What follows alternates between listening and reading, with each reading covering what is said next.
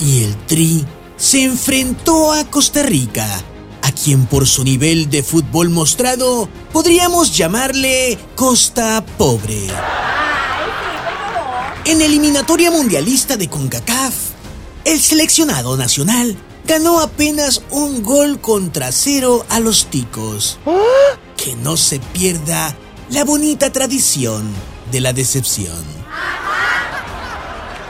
El único gol de México vino por penal en el primer tiempo, cobrado por Orbelín Pineda.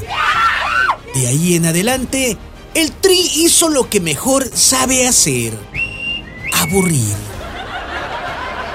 El Tri tuvo más tiempo el balón que Costa Rica. México al ataque, con tan solo dos o tres toques, era capaz de llegar al área de Paco Memo Ochoa.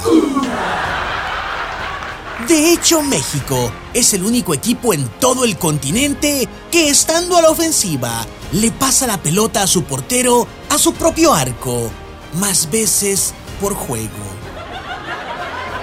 ¿Quién? Tri, ¿quién?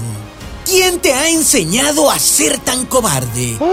¿Quién te ha enseñado que los triunfos se consiguen renunciando y huyendo? Entregando los últimos 20 minutos al azar y a tu caos defensivo. Porque hasta ahora, cada que la selección mexicana juega, las únicas emociones que el Tri despierta son las de angustia, incertidumbre, impotencia y decepción. Ay, pobrecito.